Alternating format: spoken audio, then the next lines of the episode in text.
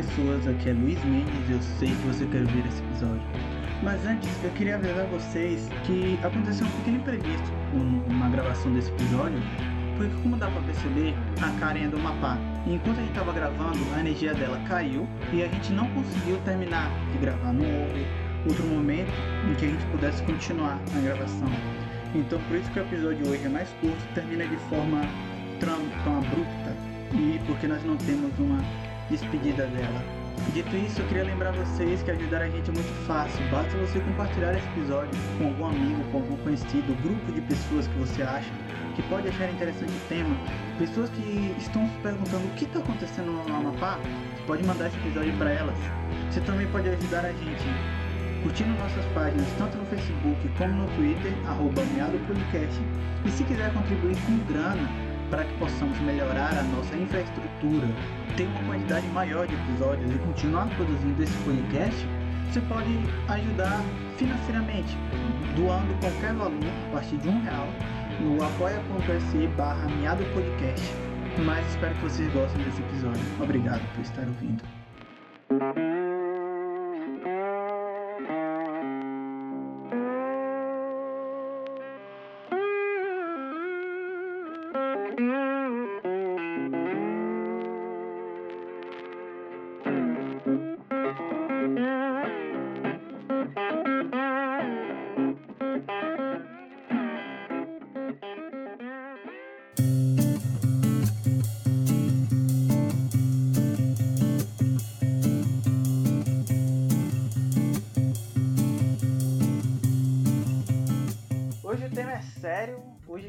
Falar do que está acontecendo no Amapá, como é que está o estado, por que é que teve esse apagão. E para isso nós vamos estar recebendo hoje aqui a Karen, mas eu vou deixar que ela se apresente a vocês. Para quem não conhece ainda, Karen, por favor, sinta-se à vontade para se apresentar. Olá, ouvintes. Eu sou a Karen, sou ativista socioambiental aqui na cidade de Macapá, no estado do Amapá. E sou estudante de psicologia. Tenho 21 anos e prazer falar com vocês. Karen, eu acho que pra gente entender, primeiro, pra gente poder começar a fazer essa discussão, eu acho que primeiro a gente que, que não tá no estado precisa saber o que, é que tá acontecendo no Amapá. Por que, que do nada a energia sumiu assim de uma vez? Então, o que está acontecendo no Amapá é uma verdadeira crise humanitária. Como foi que, que isso veio a to tomar essa proporção, né? Na noite do dia 3 de novembro, por volta das 8h30, a energia foi embora. Imagino que tenha sido em todo o estado. E por volta de umas 9, 10 horas começou uma tempestade muito forte, assim, uma coisa que eu nunca vi na minha vida. Eu até vi relatos de outras pessoas comentando que, mais velhas do que eu, né, que também nunca haviam visto uma coisa nessa magnitude no estado do Amapá. Então, imagino que tenha sido um evento mesmo que não ocorre há alguns anos. Essa tempestade foi assim de raios muito fortes. A gente ouvia praticamente foram 12 horas ininterruptas de raios caindo, relâmpagos, tudo que você possa imaginar no céu. Naquela escuridão, já tava uma noite assim que a gente já tava com sem energia, né? Por volta das 8 e meia. Antes de começar a chuva já tinha ido embora a energia. E a noite inteira foi a gente só vendo clarões no céu, ouvindo barulho no céu de raios muito, muito altos mesmo, assim, de, de te apavorar, sabe? Parecia que ia cair na nossa cabeça os raios, tudo. Era muito raio, gente, assim, uma coisa impressionante mesmo. Até que eu, eu tava tão assustada que eu não conseguia falar com ninguém. Tentava falar com os meus amigos, com família, ninguém respondia. E o meu celular tava com pouca bateria, então logo eu perdi o contato. Mas nos 3% que me restaram, eu enviava a mensagem e não recebia. Tentava ligar, a ligação falhava, caía, então tava um cenário assustador, desesperador. Até o meu cachorro, que costuma ficar assustado é, em tempestades, teve um comportamento muito estranho nessa noite. Até antes de começar a chover, ele estava fazendo assim, coisas que ele nunca havia feito. Então, para mim, foi uma noite muito assustadora dessas oito e meia da noite de 3 de novembro, a gente não restabeleceu nossa energia até hoje, dia 15 de novembro. Isso desencadeou uma crise pela falta de água, falta de até medicamentos importantes que a gente precisa conservar com energia elétrica, a gente está perdendo tudo. É, água potável, né? Água encanada também não tem. E principalmente produtos, alimentos, tudo aquilo que deveria ser conservado, que só pode ser consumido se for conservado, tudo foi perdido. Carnes, pescado, uh, laticínios, porque aí no Amapá o calor é, é grande, não é? Isso ajuda a comida a estragar tipo, muito rápido. Acontece muito isso, porque aqui a gente vê no, nos noticiários, né? Ah, 30 graus em Macapá, mas a sensação térmica é tipo 40 graus. Ainda tem a umidade que aumenta ainda mais a sensação de, de, de sauna mesmo, né? E aí o que piorava nessa situação é que os primeiros três dias sem energia sem água, sem ter como se comunicar, porque realmente não tinha internet. Eu não consegui carregar meu, meu celular por três dias. Por três dias eu não sabia que era o estado inteiro assim. Eu fui saber lá pelo terceiro, quarto dia. E aí aconteceu uma coisa muito ruim, é, a nossa falta, a falta de água, né?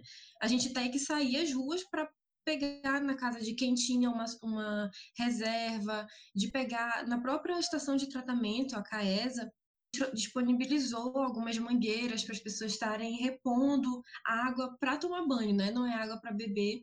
Mas mesmo assim, quem não tinha carro, cara, eu moro no canto da Caesa. Eu presenciei tantos idosos, mas tanta gente, senhoras grávidas, crianças, carregando carrinho de mão, aqueles de construção mesmo, com baldes em cima, outras formas de locomoção, aquelas bikes que tem um, um compartimento na frente ou atrás. As pessoas estavam fazendo das tripas coração mesmo para garantir um pouco de água, para garantir, assim, o que é direito delas, né? Isso é, é, é, é, eu sei mais ou menos assim, você falando me lembra aqui um pouquinho, porque eu moro do lado de um poço artesiano que fica embaixo de uma igreja e um colégio. E aí o colégio tem uma bomba, a igreja tem uma bomba, que eles ligam e distribuem água potável para o pessoal. Então a galera vem aqui com balde, vem aqui com. Com balde não, mas com aqueles garrafões de 20 litros, de 5 litros para pegar água. E agora imagine isso para você pegar água de tomar banho. A dificuldade que é, é o surreal que é. Porque a gente não, muitas vezes a gente não tem noção de quão dependente da energia elétrica nós acabamos nos tornando. Seja para as redes sociais, para comunicação, para coisas que a gente acha que não tem nada a ver, como você falou, de ter água em casa. Exatamente, a gente não percebe o quanto que isso está interligado, né? Energia uma coisa e água outra coisa. E a primeira coisa que, que veio à minha mente nesses três dias foi aquilo que o MAB, né? O Movimento dos Atingidos por Barragens, sempre fala. O mote deles é água e energia não são mercadoria. E a gente tem um, movimento forte aqui do MAB, porque a gente já teve alguns desastres que aconteceram devido à construção de usinas hidrelétricas é, na, nas na proximidade da capital, né? Na, no, no, município de Ferreira Gomes, só no município de Ferreira Gomes, no Rio Araguari, a gente tem três hidrelétricas. Imagina, elas, elas produzem bastante energia, assim, muito mais do que é, do que precisaria para abastecer todo o estado do Amapá, mas a gente acaba não usufruindo dela, ela vai para o Linhão de Tucuruí. E é realmente uma questão que a gente vai ver só quando a gente está realmente estudando, precisa de alguma forma conhecer esse assunto, né? Como gente, muitos de nós também nos viramos para prestar atenção nisso agora. E isso é muito curioso, porque o norte é um dos locais que mais produz energia hidrelétrica. No município que tem, tipo assim, 7 mil habitantes, tem três hidrelétricas, você tem ideia. E você tem Belo Monte no Pará, e você tem diversas outras hidrelétricas é, por aí no norte. E eu fico me perguntando como é que essa energia falta? O, o, o que, que aconteceu? Sabe, é, cadê a infraestrutura que distribui a energia de todas essas hidrelétricas para garantir a energia do, do estado onde ela é produzida? Porque eu vi também alguns prints, né, galera falando da conta de energia no Amapá que chega a mil reais. Isso. É uma das, das mais caras do Brasil, se eu não me engano, a terceira mais cara do Brasil. E a gente mesmo fica revoltado com isso já há muito tempo, porque já é muito tempo que acontece de a gente perder eletrodomésticos. Ixi, minha mãe já perdeu tanta coisa por causa de energia que vai e volta tempo inteiro. E incrível que na minha casa, por mais que eu more na frente, tipo, é só atravessar a rua que eu tô na estação de tratamento de água e de esgoto. E falta ener é, energia não, né? Água na minha casa, tipo, duas vezes por semana numa semana normal. É muito estressante. Todo mundo aqui tem posto, todo mundo tem caixa nos arredores, mas a nossa caixa, por exemplo, ela depende da energia para a água poder subir, né? Então, nesse meio tempo, a gente também ficou sem água, mas a gente, isso vive rolando. A gente vive cheio de balde aqui porque é um sistema muito falho mesmo. No local que produz, a energia chega cara, porque uma conta de mil reais foi até algo que me incomodou. Eu não vi é, uhum. os recibos, eu só vi a galera falando do pagamento. Então, não, não mostraram qual é o quilowatt-hora, para você ter noção de quão mais caro. Mas, de fato, mil reais energia numa casa comum é caro. Aqui em casa a gente paga o quê? São três pessoas, paga 150, 170 às vezes de energia. Nossa, Agora, mil reais para três pessoas no local que produz, porque a lógica é ser o contrário. A lógica é que quanto mais longe da fonte, maior fique por causa do, do tempo que leva. Também. Você acha que vocês têm alguma noção de por que é tão mais caro assim aí no, no norte a, a energia? nenhuma noção. A gente fica muito chateado com essa situação, porque logo eu acho que foi uma questão nacional de que aumentou os preços da energia. Teve uma época que teve esse burburinho e realmente acabou aumentando. E gerou. Da bandeira vermelha. Isso, exatamente. Que ia ter mais tempo de bandeira vermelha, né? E isso já, já, já trouxe uma revolta, eu lembro, porque aqui a gente já pagava muito caro mesmo produzindo bastante, e ainda iam aumentar mais ainda, as pessoas ficaram muito chateadas. Só que a gente não conseguiu se organizar para reivindicar por isso. E é muito estranho é, exatamente esse fato da gente produzir tanta energia, nossa energia ser tão cara, ainda faltar para nós. Da gente ter que receber de Tucuruí, que tipo, é outro lugar que produz e tal, que a gente também escoa através do linhão de Tucuruí, mas a gente também recebe, né? E é muito estranho, porque a gente deveria ter um, um um sistema fechado aqui, né? De que produção de energia Porque aqui é, é e, e, e, já voltar direto pra gente. Mas a gente não faz ideia de por que, que isso acontece. Bom, a gente tem uma ideia, né? Que eu acho que também tá meio relacionado com o porquê de estar tá demorando tanto dessa energia voltar. Que talvez seja a empresa responsável. Porque agora que teve isso, agora que teve esse apagão, tá saindo várias e várias matérias da empresa responsável pela energia no Amapá, que é uma empresa privada, de que eles sabiam que a rede não estava preparada. É, eles sabiam, a Intercept mesmo lançou uma matéria recentemente é, mostrando documentos que a empresa tinha assinado, meio que tentando lavar as mãos de qualquer coisa que pudesse acontecer meses atrás. Então, é meio que paradoxal, porque a gente é acostumado a entender que porque é uma empresa privada se privatiza melhora. A galera vive dizendo isso para os Correios, é só privatizar que melhora. Só que é uma situação em que privatizou e ficou pior. A estrutura tá ruim e é privado. E é caro. Você não tá pagando pouco por, por essa energia. Exatamente. Mas pelo que vocês sabem até agora, qual é o entendimento do, do papel dessa empresa é, nesse acontecimento? Qual é o suporte que eles têm dado a vocês? Então, a situação é que, na verdade, tem várias empresas envolvidas, né? Tem uma que é responsável só pela distribuição, que foi que eu acredito que não seja essa a principal envolvida, que tem se falado de, de uma outra, né? Que é, é responsável realmente por prover essa energia. E aí que a gente viu, né, no The Intercept, é que essa outra empresa, ela já estava é, bastante, assim, prejudicada financeiramente, já estava passando por vários processos desde 2018 de compra e venda dessa, dessa empresa, de reformulação de planos para que ela voltasse a crescer. Então, assim, o que a gente vê de responsabilidade dela, que é prover energia, a gente não está tendo, está tendo nenhum outro tipo de apoio, a não ser né, o que eles estão falando na mídia para os, os grandes jornais investigativos que estão tentando trabalhar para tentar resolver a situação. Mas a realidade é que o que, que a gente viu? Vários documentos, desde o final do ano passado, já vai fazer dois anos, no final do ano passado não, no final do ano de 2019 até agora 2020. Vai fazer um ano já de que tinha um transformador de uma cidade que tem apenas três transformadores, né? Não sei se isso é um número pequeno, mas se você tem apenas dois opera, é, transformadores operantes e um é importante, mas ele está em manutenção pelo período inteiro de um ano, vai fazer tipo um ano que ele está assim. Eu fiz eletromecânica no ensino médio, eu vi uma parte disso, e tanto quanto eu lembro, para uma cidade que tem três hidrelétricas, um transformador é meio como se você estivesse usando uma torneira como válvula da hidrelétrica para escoar água. Tipo, usando uma, apenas uma forma né, de escoar toda essa produção, exatamente. E isso sobrecarregou os transformadores, que é, que é o que a gente está sabendo. A princípio, sei lá, nos primeiros na primeira semana a gente imaginou que eram raios, não, pô. Ah, caiu raio lá e tipo, não tinha nem como como esperar essa situação, mas o que, que a gente vem vendo é um histórico aí de pelo menos dois anos de negligência.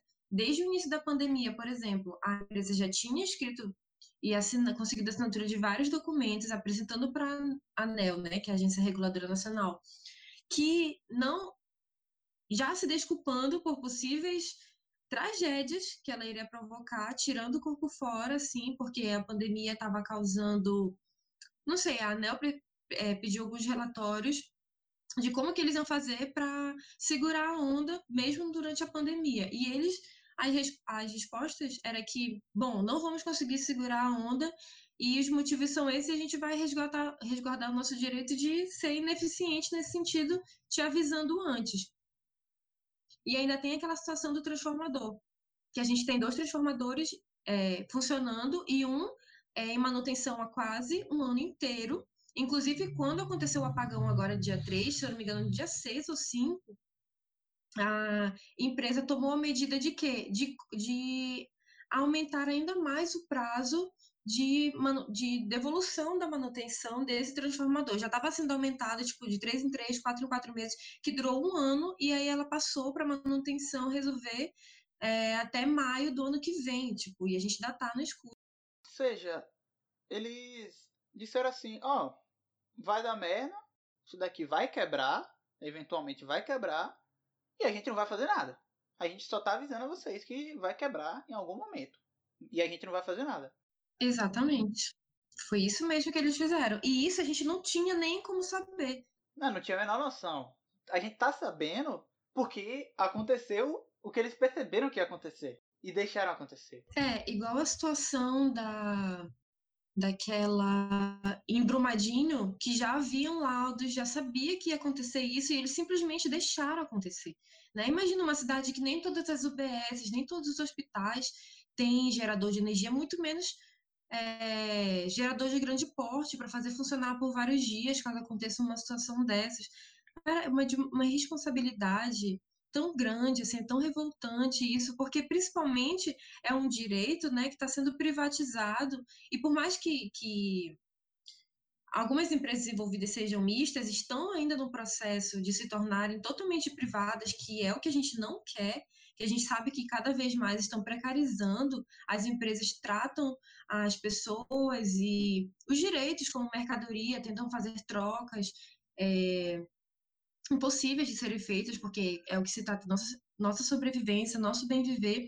A gente sabe que isso tá, tá rolando, de que estão querendo privatizar, e é só assim, um absurdo atrás do outro. Uma pandemia, uma crise enorme, já tá sabendo que vai rolar uma falta de energia e assim, deixa rolar, principalmente a ANEL, né, que passou esse um ano inteiro que esse tal desse terceiro transformador estava em fase de manutenção e não fiscalizou nenhum momento. Uma cidade que cresce, Macapá é, já foi uma cidade muito pequena, mas é uma cidade que cresce constantemente. A gente está aqui no canteiro de obras já. E a gente sabe que tudo isso demanda muita energia, a gente está cada vez utilizando mais. Então, tem como, como dizer que isso foi. que isso não, não tinha como ser previsto, né? Assim, juridicamente já estava previsto, já estava já foi concedido essa crise para nós, assim, foi dado de bandeja, já está tudo ok lá no juridicamente e a gente só está Você falou um negócio que me chamou a atenção inicialmente quando eu vi a notícia, quando eu vi a manchete que 13 das 16 cidades do Amapá estavam sem energia, eu acho que o que mais me assustou não foi de que 13 das 16 cidades estavam sem energia. Foi de que o Amapá tinha 16 cidades. Porque eu não sabia que o Amapá tinha 16 cidades. Porque, por exemplo, a Bahia, de onde eu venho, por mais que é na Bahia, principalmente ali na, no centro, no centro-oeste da Bahia, quando você vai se aproximando mais de Brasília e de Goiás, você tenha muito espaço com poucas cidades, a Bahia tem mais de 500 cidades. Então, 16 cidades foi um número que, pelo tamanho do Amapá, me assustou bastante. E, a, e aí ainda me veio outra informação que me deixou mais ainda assustado, que eu ainda não chequei para descobrir, mas de que não tem ligação por terra com o resto do país, o Amapá. É, uma ilha. E aí eu tô me perguntando, é, a gente tá com essa situação de não ter energia, é, você tem hospitais, você tem postos de saúde que não tem geradores e você está em uma pandemia. Então você tem gente precisando desse atendimento, além do normal. E o que é está acontecendo com essas pessoas? É, elas não estão sendo atendidas, elas estão sendo retiradas de helicóptero, de barco. O que é está acontecendo com, com essas pessoas que estão precisando de, de atendimento médico? Elas estão morrendo porque não tem como a gente nem saber da situação. O que a gente sabe foi de um caso de óbito em relação à hemodiálise. A gente, pelo que eu me lembro, pelo que eu tinha notícias de há, alguns anos atrás, a gente só tinha um aparelho que fazia hemodiálise no estado. Talvez isso, isso possa ter mudado, mas eu sei que a realidade ainda é muito assim carente, né? é muito precária. Tudo é muito garimpado mesmo, tipo, tem pouca coisa para a quantidade de pessoas que precisa usufruir delas. Então, a gente tem um óbito porque precisou fazer revezamento de hemodiálise, já que a gente não tinha energia 24 horas por dia, ele o paciente precisou fazer revezamento com outras pessoas, que a gente sabe que é um processo bem lento, né? A hemodiálise. Quando a pessoa precisa fazer hemodiálise do corpo inteiro, demora muito mais do que quando tem, por exemplo, os dois órgãos lá funcionando. Então, a gente tem esse caso. A gente tem caso é, também um, um, um registro exponencial de crianças que estão dando entradas no, no hospital de emergências, né, aqui da capital, com diarreia, com vômito, com infecção intestinal. Então, essas pessoas, elas estão recorrendo mais ao serviço de saúde, é, até por conta da pandemia, mas agora, nesses últimos, acho que 11 primeiro, 12 segundo dia que a gente está hoje, sem energia, segundo dia, é, a gente está tendo registro ainda maior de doenças, de problemáticas que está sendo trazido pela população, isso simplesmente não está sendo sanado, não está sendo atendido, porque não tem como a gente atender mesmo. Tem uma demanda, tem as pessoas precisando, e é por isso justamente que elas estão indo para a rua, para falar sobre isso, para falar que tem gente passando mal, tem gente perdendo insulina, que é um medicamento caríssimo, precisa de gelo para conservar, e, e sem água, sem energia, não dá para fazer gelo. Então, uma situação realmente caótica. As pessoas estão passando mal até de calor, porque assim, você pensa que, que ah, Macapá é quente, mas um, ventilador de vez em quando resolve, realmente resolve. Só que quando você tem esse estresse de não ter um ventilador para te ajudar, não ter ar-condicionado, não dá para beber água gelada em nenhum canto, nem se você for no supermercado, tipo, que são os mais oligopólios assim, pequenos, né? você não consegue encontrar nem gelo nem água gelada. Então, todo esse estresse acumulado, com você tendo que ir para filas quilométricas de horas que você tem para carregar balde, para usar energia de alguma loja, algum, é, sei lá, se deslocar até o aeroporto da cidade que tem alguma coisa para oferecer, você ficar nessa nesse, nessa movimentação, nesse estresse todo, isso gera muito mal-estar. A gente passa mal de calor mesmo, porque a gente não tem, assim, muitas casas são fechadas, muitas casas são feitas de alvenaria e não tem passagem de ar Então, muita gente está tá passando mal mesmo de, de calor, de, de água que está sendo consumido, a própria água do rio Amazonas, que, assim, no início do ano foi feito pesquisas lá, demonstrando que aquela água não está nem própria para banho, as pessoas estão tomando banho e tomando, consumindo, consumindo aquela água. Então, assim, um caos total. Eu nem tenho como te dizer exatamente a situação dos atendimentos. Como que está sendo o atendimento? A gente tem um GTA que era para servir né, como estratégia de saúde para as pessoas que estão em áreas ribeirinhas, em áreas afastadas de difícil é, transporte, que assim até algumas estradas daqui, alguns momentos do ano ficam inviáveis de trafegar porque as, as chuvas são fortes, tem umas constantes é, obras que são feitas porque realmente para conectar o estado inteiro do Amapá em asfalto ainda começou isso daí faz acho que foi em 2010 que começou realmente obras de grande porte para conectar tudo mas ainda tem muitos lugares que ainda não se acessa. Então tipo Oiapoque que é extremo norte para chegar aqui a, a estrada também é muito difícil. Então imagina a gente tem, tem toda essa situação de caso acontecendo e a gente tem algumas notícias de, de óbitos de violência policial, né, que ainda, ainda tem essa questão que está acontecendo, ou seja, as pessoas também precisam procurar delegacias e até mesmo hospitais pelo, das manifestações, protestos, de revolta popular, e ainda tem a situação de que a gente também não sabe, né? A gente não tem mídia suficiente para cobrir todo mundo. Assim, tem muitos canais aqui que não estão funcionando, está funcionando acho que dois canais, porque as próprias empresas que compram para transmitir esses é, os canais abertos, né, mais nacionais, assim, também pifaram, também estão sem energia ou não tem gerador. Então, assim, a gente está completamente abandonado, tipo assim, no meio da floresta, digamos assim.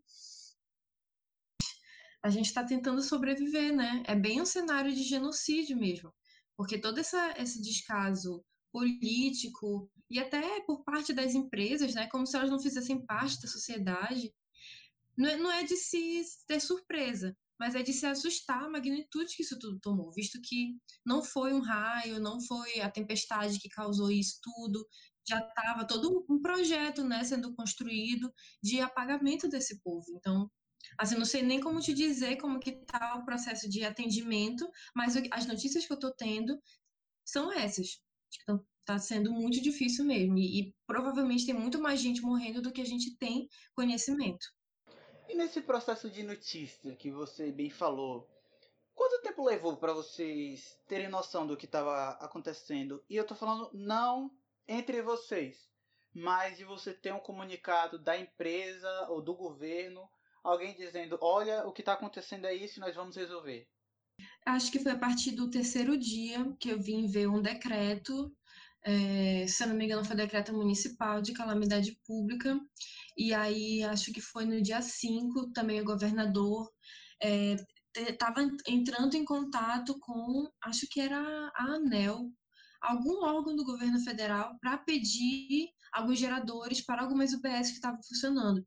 No dia depois da tempestade, eu consegui saber notícias porque eu liguei o carro da minha mãe, inclusive, tipo, eu aumentei bem alto, sabe? Aumentei bastante o volume. E assim, todos os vizinhos saíram na, da porta das suas casas para saber o que estava acontecendo, sabe? E aí foi, eu consegui saber quando foi no, na manhã seguinte, porque eu vi na rádio CBN que a situação era em todo o estado. E aí eles já estavam se preocupando porque na maternidade, que é a única maternidade que a gente tem aqui na capital, estava sendo estragado leite, tinham crianças, 18, eu me lembro bem porque estava todo o tempo repetindo essa notícia, 18 bebês recém-nascidos em UTIs, porque a gente tem muitos casos de, de adolescentes, né, que acabam tendo que ter é, seus bebês e eles acabam tendo uma formação e vão para UTI. Então, a gente tinha muitas crianças na UTI que precisavam desse da energia elétrica, muitas vezes e elas passaram assim, a manhã inteira do dia 4 de, de novembro sem energia. Praticamente, eu vi notícias, gente falando nas redes sociais, que estava tendo que fazer respiração boca a boca no seu próprio, no seu próprio bebê para ele ter um, um aparelho de respiração. Então, assim, foi muito chocante, eu quase não acreditei a primeira vez que eu vi, fiquei procurando mais notícias, mas, assim, a gente tem tanta coisa acontecendo, consegue saber de tudo e, sabe, pior a gente fica, pior a gente se sente, porque depois até que começou o racionamento de energia, eu comecei a ver jornal, eu fui, eu fui ver no assim, na TV que estava acontecendo lá pelo, pela sexta-feira. Eu vi jornal, eu vi tudo que estava acontecendo, todo mundo estava assim bastante assustado, o jornal nacional, né? Mas mesmo eu não tive nenhuma nenhum comunicado de fato, as primeiras informações que eu estava era de jornalistas independentes que estavam se deslocando, que se preocuparam muito com a situação que todo mundo estava passando, estava tentando notificar isso porque já estava assim começando a levar dias e a mídia nacional não estava é, dando atenção devida, né? E, e, isso aconteceu também com o Pantanal. É incrível. A mídia, a grande mídia, por falar assim, só vai começar a comunicar um negócio desse depois de uns 4, 5 dias, quando percebe que o negócio não vai se resolver. Porque quando começou os incêndios no Pantanal também, eles deixaram ali meio de lado, jogaram para debaixo do tapete e só foram falar, eu acho que depois de um mês a gente foi começar a ver falar disso. Um mês da galera falando coisa no Twitter, enchendo o saco, aí eles começaram a ver. E nessa questão do abandono de vocês, que a gente já falou aqui brevemente, a gente citou essa questão do alimento, mas como é que tá essa questão? As pessoas estão tendo que racionar o alimento, é, o governo está dando algum, algum suporte alimentício para quem está estragando? Como é que tá? Então, eu vi relatos é, nesses últimos dias de que o governo está sendo é, ineficiente, né, ineficaz, não está fazendo nada nessa situação em relação ao alimento, em relação a, a pelo menos, ajuda financeira, para ajudar os, os por exemplo, tem gente que sobrevive de comércio, né? Pequenos comércios, é, mercearias, né? Que vendem produtos, tipo alimentos, é, produtos de higiene. Pequeno conglomerado, né? Não sei como é que vocês chamam aí na Bahia. Vocês chamam de comércio também? Comérciozinho? Mercearia? Mini box? É uma venda, uma loja, mercearia. Sim, e aí na, eu vi um relato de um, um senhor, né? É, vendedor em um mini box lá no Igarapé da Fortaleza. Igarapé da Fortaleza é uma região de, de porto, digamos assim, na nossa cidade, mas não é um porto assim estruturado, tipo, ah, um porto dá para botar, tipo, dá para lá amarradinho e tal. Não, não dá para colocar o navio, são só barcos pequenos, não tem nem como subir direito. As pessoas assim se viram mesmo, é uma coisa bem simples, mas ali é uma área de grande movimentação comercial. E o senhor que estava falando no relato, ele teve, ele tinha um mini box assim consideravelmente grande comparado aos outros, e assim, cara, não tinha nada, tava tudo vazio. E ele relatava: "Não sei de onde que eu vou tirar agora, eu tô, eu tô prestes a passar fome, porque eu já comi as comidas daqui que tinha disponíveis, já já me alimentei eh, comigo e com a minha família, já compartilhei com os vizinhos tudo que estava estragando aqui, iogurte, queijos, vegetais que estavam estragando a geladeira, já compartilhei com todo mundo que tinha aqui. O que deu para vender, eu vendi, mas agora o que, que, eu vou fazer? Que agora acabou tudo, tudo, tudo, não tem mais água, não tem mais gelo, não tem nada nem para vender. De onde é que eu vou tirar para comer? Ele falava assim. Então, em relação à alimentação, o governo não está conseguindo ajudar com isso. O que eu vejo que ele está tá tentando fazer é ajudar no escoamento das doações que a gente está recebendo. Eu vi que a gente recebeu doação da Marinha, da Prefeitura de Curru com geradores, é, e principalmente as vaquinhas populares, né, de organização coletiva, que estão realmente levando comida, levando é, possibilidade de vida às áreas periféricas, aos quilombos. O governo não está não tá fazendo esse trabalho, quem está fazendo o trabalho do Estado, né, de garantir esse direito de atenção, de apoio à população, tanto emocional, sabe, quanto físico, é realmente a organização de base, tá todo mundo se fortalecendo e se, se juntando mais agora. A gente tem aí dezenas de vaquinhas, né, que estão ajudando mesmo, a gente está recebendo bastante doação, mas, assim, o que o governo tem feito é mais o papel jurídico mesmo, de estar tá ali na assessoria de imprensa, compartilhando alguma informação, que eu, sinceramente, eu nem acompanho porque eu vejo muito mais informações em outros, em outros meios do que nas fontes oficiais, tipo governo do estado, prefeitura de Macapá. Eu, nas, nas poucas mídias que eu estou tendo acesso, eles, eles nunca aparecem assim na, na minha tela, né? Então acabo não tendo muito contato. Mas é isso. Eu vi também que a prefeitura de Macapá, nos primeiros dias, o que, que eles estavam fazendo? Alugando, pagando para pessoas que têm caminhões pipas é, irem até a Caesa e destinarem para é, os que tem várias casas, cara, me esqueci o nome, os residenciais.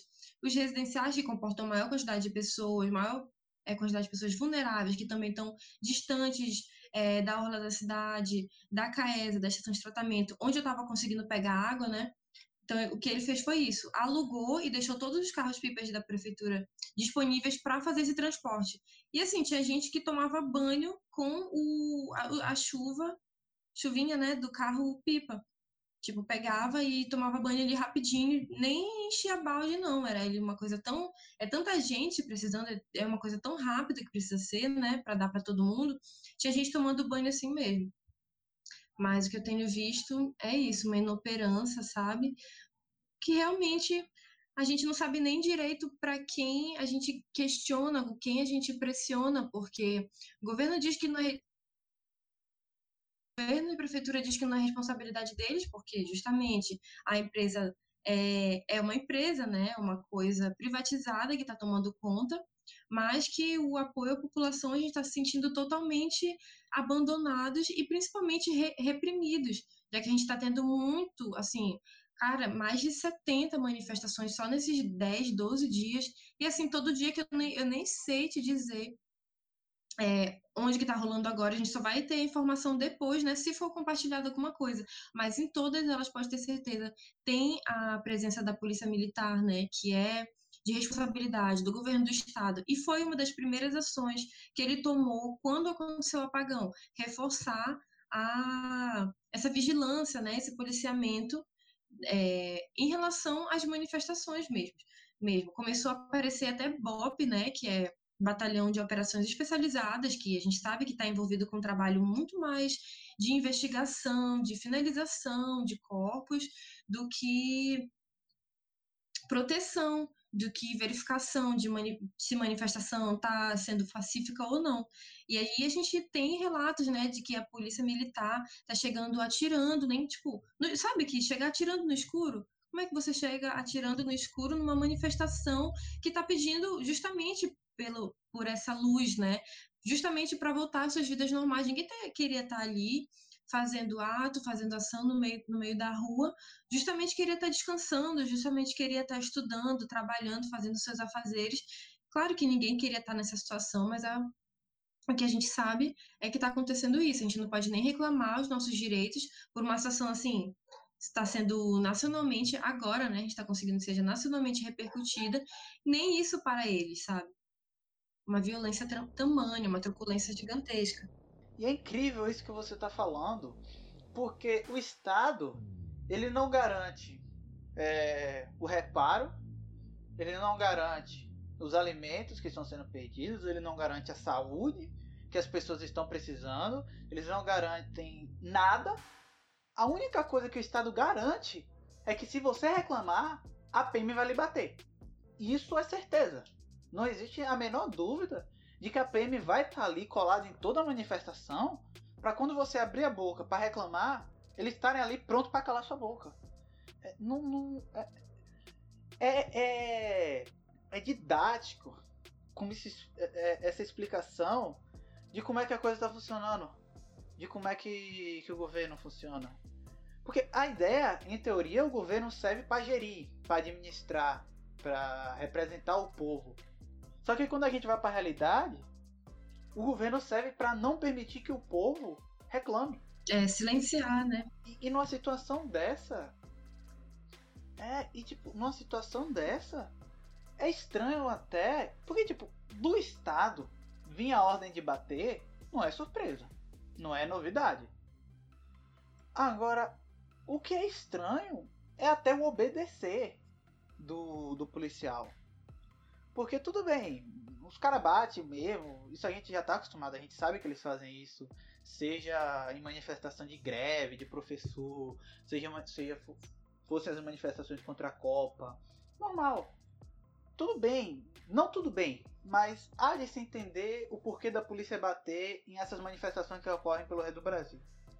Agora, numa situação dessa, em que o que as pessoas estão pedindo é simplesmente o direito de viverem, de, assim, de, de, ter o mínimo, do mínimo, e, e, e o policial não ter o ato da empatia, de se colocar ele também pessoa, ele também que também está sofrendo disso, ele que pode ser a mãe dele que está no hospital, que pode ser a filha dele que está precisando de coisa, e ele não se, não se subordinar, é didático de como a polícia tem um, um, um trabalho muito bom em alienar o policial, em transformar ele, é, tirar dele a humanidade e colocar nele o serviço e o dever de proteger quem está mandando. Exatamente.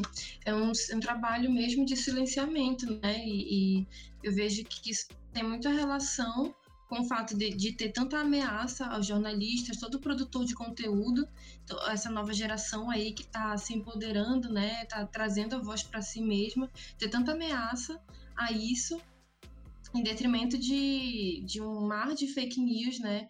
Um, um, um, formato assim de comunicação que tenta invisibilizar todo o tempo as casas realmente é, reais que está acontecendo ali com a maior parte da população, que está acontecendo com os mais vulneráveis, tenta todo o tempo invisibilizar essas pessoas, provocando assim o desaparecimento delas, né? Priorizando outro tipo de comunicação que justamente é, alavanque um outro tipo de raciocínio que eles que é de interesse deles, é, colocando cada vez é, mais mais precário a comunicação e a forma que o povo pode se expressar, né? A população de fato que está vivendo ali, que serve, né, como que é na verdade para pela qual e pela razão da qual e pelas quais as pessoas eles trabalham, é uma coisa muito revoltante. Assim. A gente está vivendo realmente um caso, está todo mundo muito exausto, até psicologicamente. Eu tenho tido muitos relatos, e eu mesma nunca passei essa situação na minha vida, né? Eu, eu mesma estou tendo, assim, picos de ansiedade muito grande, porque a gente não consegue dormir direito. A gente, assim, sabe tudo o que está acontecendo, sabe? Nas entrelinhas, a gente sente e a gente sabe. Porque a gente é produtor de, de, de energia, a gente sabe os nossos direitos, a gente sabe que muita coisa não era para estar tá acontecendo, a gente sabe que os governantes são funcionários públicos. Então, tudo isso está tá acontecendo e a gente não conseguir é, se organizar, se mobilizar, ter força para comunicar, assim, ter que primeiro sobreviver para depois solicitar. Então, tudo isso sendo esmagado, sabe? Sendo uma, uma vontade imensa de que nós não vivamos, de que nós não nos comuniquemos, não, nós não nos envolvamos com outras pessoas, com outras comunidades, ou não evoluamos mesmo, não evoluemos, que a gente não não melhore em nada, que a gente que nosso povo não possa ter nenhuma perspectiva de de futuro, né? Que tira a nossa paz mesmo, sabe? A gente já está sem perspectiva de futuro devido à pandemia, devido a esse evento que também está relacionado com os modelos de produções, produções capitalistas que pegam o ecossistema, transformam ele, fazem o que querem com a fauna, com a flora, com os povos envolvidos, e aí depois vem pandemias, vem maior sistema de redução de danos, né, que a natureza está tentando fazer, e aí a gente ainda tem outras crises vivendo, assim, parece que a gente está só trabalhando pela extinção da raça humana, ou pelo menos de algum, algumas pessoas em específico, do que mesmo para uma evolução, para um futuro de fato. E, tipo, é exaustante nessa questão que você estava falando mesmo, da, da energia da pessoa. Porque é nítido que não é por falta de estrutura, não é porque o Estado não tem condição tal. É porque não tem interesse. É porque os governantes, aqueles que deviam estar responsáveis por ajudar, por resolver esses problemas, eles simplesmente optaram por não resolver esses problemas. Eles optaram por deixar esses problemas acontecerem. e você agora está tendo que lidar com isso, está tendo que sofrer com isso, é algo que desgasta a pessoa, que, que vai esgotando é, as energias das pessoas aos poucos e cada dia é mais difícil um pouquinho de você continuar lutando, porque parece que é, é dar murro em ponto de faca, imagino. Sim. Exatamente isso mesmo, cara, assim, é muito triste, é de magoar, sabe? Porque necessidade humana é uma coisa simples, ela não é uma coisa complexa. O sistema todo de acesso a esses direitos é que é complexo, né? Todo, todas essas empresas, até para a gente mesmo entender a situação das empresas, das, dos órgãos regulatórios, tudo isso a gente está tendo que aprender agora, né? Até isso se torna muito complexo, muito difícil de entendimento, que a gente tem que estudar várias vezes para poder é, entender de fato, mas que não é, não é, não deveria ter toda essa complexidade entre o direito básico, né, e a pessoa ali, as pessoas, os povos que estão em, em luta dele, praticamente, porque aqui a gente antes de existir todo o sistema capitalista, a gente ia lá, tomava água é, límpida, que a natureza produzia, todo o sistema perfeito para nossa sobrevivência. E aí o que a gente cria nos distancia dela, numa, numa outra lógica aí, né, de, de querer produzir um conforto, um, um, um, produtos refinados de acesso através dessa manipulação dos nossos direitos que já estão ali garantidos, né? Não, me dá esse que eu vou te dar uma coisa um pouquinho melhorzinha, né? E o pior é que nem tá, tem, nem tá mais rolando esse, esse pedido, né? E já vão lá e tomam. Então a gente já tá tanto tempo nessa nessa estrutura de roubo, né, dos nossos direitos, da nossa liberdade de expressão, de tudo que é assim é, de propriedade coletiva, a natureza, o planeta, tudo está sendo usurpado de uma forma tão assim, triste mesmo, né? A gente não tem perspectiva de que as coisas vão melhorar, não.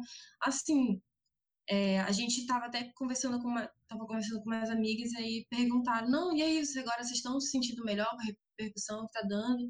E aí, cara, eu respondi assim, não, velho, não tem nem como se sentir bem. Eu só vou me sentir bem quando pelo menos esse apagão acabar que aí a gente já vai poder se preocupar de fato com a pandemia, com o nosso trabalho, com o nosso estudo, que também está em outro formato. Agora a gente, imagina, eu estudava presencial, agora eu tenho que estudar online. Nem poder participar das aulas, de tudo, eu não estou podendo, porque justamente não tenho energia. Eu fico até me perguntando onde é que a gente vai parar com isso? É só as crises que nos movem? Até onde as crises vão nos levar? Ou pior, até onde nós vamos deixar essas crises nos levar. Porque a condição já está dada. É, não é algo assim que, nossa, meu Deus, estão acontecendo crises em 2020 do nada, tá ligado? Não é que do nada começou a ter crise em 2020, meu Deus, ninguém percebeu isso. Já tem décadas que, que é perceptível as mudanças que estão acontecendo já tem décadas que é perceptível que a coisa está indo pro ralo. Que do jeito que tá, ia dar ruim em algum momento. Só que agora tá tudo dando ruim ao mesmo tempo. E as pessoas estão sem entender por que, que as coisas estão dando ruim, sendo que a resposta é muito simples. A gente ferrou, a gente tá num esforço coletivo de ferrar o planeta o máximo que a gente puder. O mais rápido possível. E o mais rápido possível. Um, e é tipo, é extrair a maior quantidade de recursos possíveis da forma mais agressiva possível. Se, se você for pensar, por exemplo, na extração de ferro, você extrai bilhões de toneladas de ferro todos os anos. E, e, e as pessoas fazem isso como se fosse inesgotável, como se em um determinado momento é, é, não fosse acabar, não fosse ter consequências, sendo que tem décadas que as pessoas tentam dizer, olha, tem consequências que a gente está fazendo, e as consequências estão chegando. E a pergunta que fica sempre é, agora que a gente está vendo as consequências disso, até onde a gente vai permitir que essas mesmas pessoas tão empenhadas em destruir o planeta, em nos destruir, até onde nós vamos deixar que eles continuem nesse projeto de destruição deles? Exatamente. A organização popular é muito importante, né? A gente ainda está aí nessa, nesse, nessa disputa de imaginário, digamos assim, de trazer as pessoas para essa organização da qual nesse último ano, né, de polarização política, tornou ainda difícil, mais difícil ainda, é, a gente trazer as pessoas para uma organização popular de revolução do que a gente tinha antes. Antes a gente estava até conseguindo ter mais pessoas aí nessa organização pela tomada do poder do que a gente pode ver agora, que a gente vê o país extremamente polarizado, extremamente assim frio em relação às, às mazelas, às é, desigualdades que estão se aprofundando cada vez mais, está tudo sendo digerido de uma, de uma outra forma também, né? E as pessoas estão sempre dizendo, ah, do jeito que tá não dá, a gente precisa mudar. Só que parece que quanto mais errado dá, e isso é difícil de entender, porque quanto mais errado dá, mais parece que as pessoas acreditam que o caminho é apenas a reforma. As pessoas não mais acreditam em um rompimento como se prova necessário, porque cada dia mais se prova necessário, se prova como o caminho que a gente precisa tomar, que a gente rompa com a nossa forma de, de ver o mundo, com a nossa forma de produção, a nossa forma de relação com a natureza. A gente precisa romper e estabelecer uma nova, ou até resgatar outras formas que não o entendimento do mundo, a forma de viver que foi construído no, no ocidente burguês da Europa. E ao invés disso, as pessoas estão pensando em capitalismo verde, em empresas veganas que se comprometem com créditos de carbono, sendo que a gente precisa abolir essas empresas. A gente precisa parar a produção. A primeira coisa que a gente precisa fazer é dizer, olha, não dá. A gente já tem produto demais no mundo, a gente precisa parar essa produção e precisa repensar a forma de, de estruturação social que a gente vai fazer. E as pessoas estão simplesmente, ah não, vai, não tá tão ruim assim. Tá dando pau, mas dá pra gente é, colocar um candidato desse partido aqui, colocar aquele outro, aprovar uma lei na Câmara, é, apoiar um ou outro projeto de governo ou empresa que está com um plano mais verde. E a gente só tá, tipo, meio que tentando lavar as mãos do que tá acontecendo. Tá todo mundo percebendo que tá indo pelo ralo e tá cada um tentando limpar a mão e dizer, ah, eu tentei fazer minha parte, sendo que é algo que tem que ser feito em coletivo. Sim, que não tem resolutibilidade. Resolu...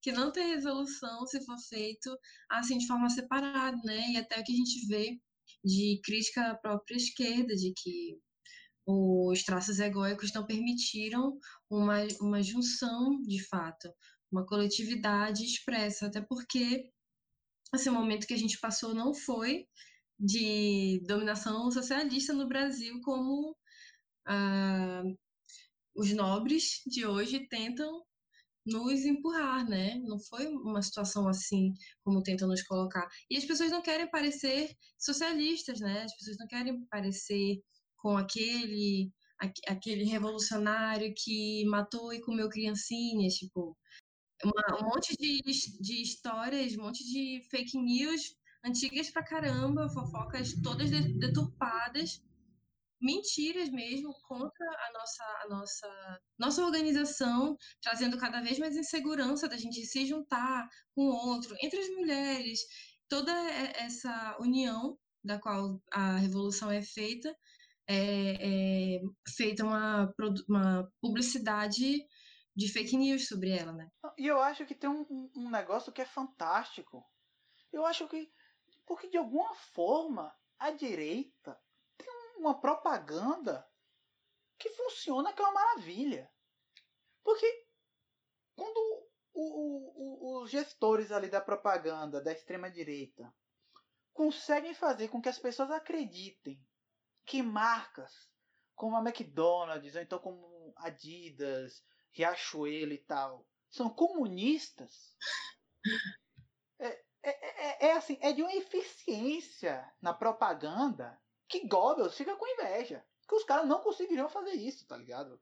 Com a máquina de propaganda nazista, não conseguia fazer uma propaganda a esse nível. que eu também não eu sei.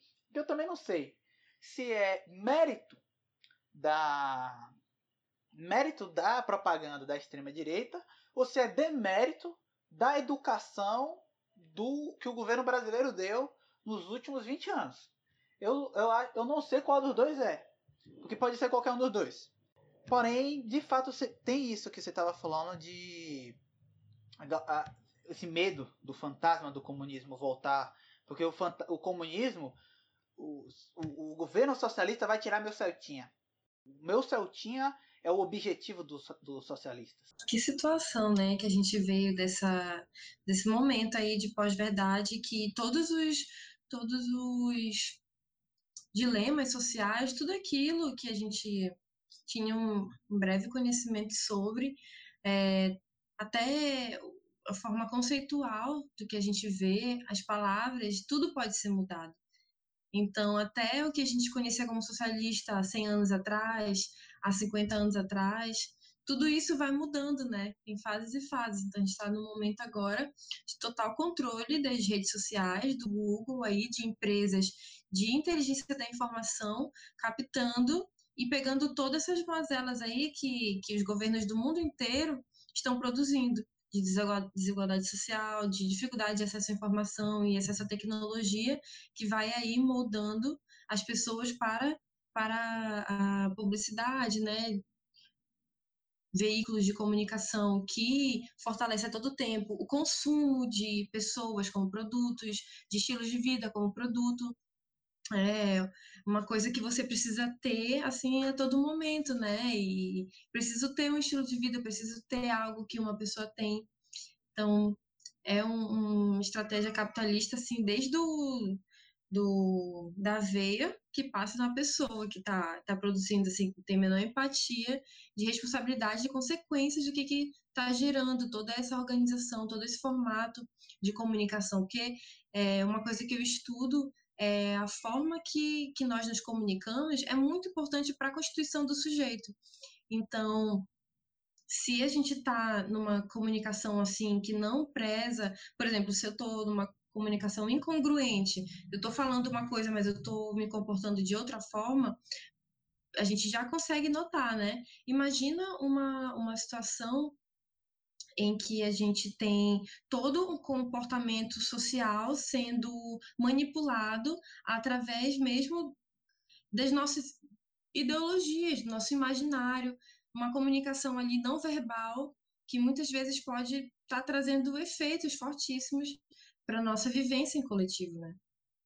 Sim, e tipo, e ainda tem um agravante, que essas empresas, elas coletam todos esses dados e ainda assim eles estão manipulando os dados para a extrema-direita. Eles estão favorecendo. Agora que eles estão começando a se preocupar com, com esse negócio de fake news e tal.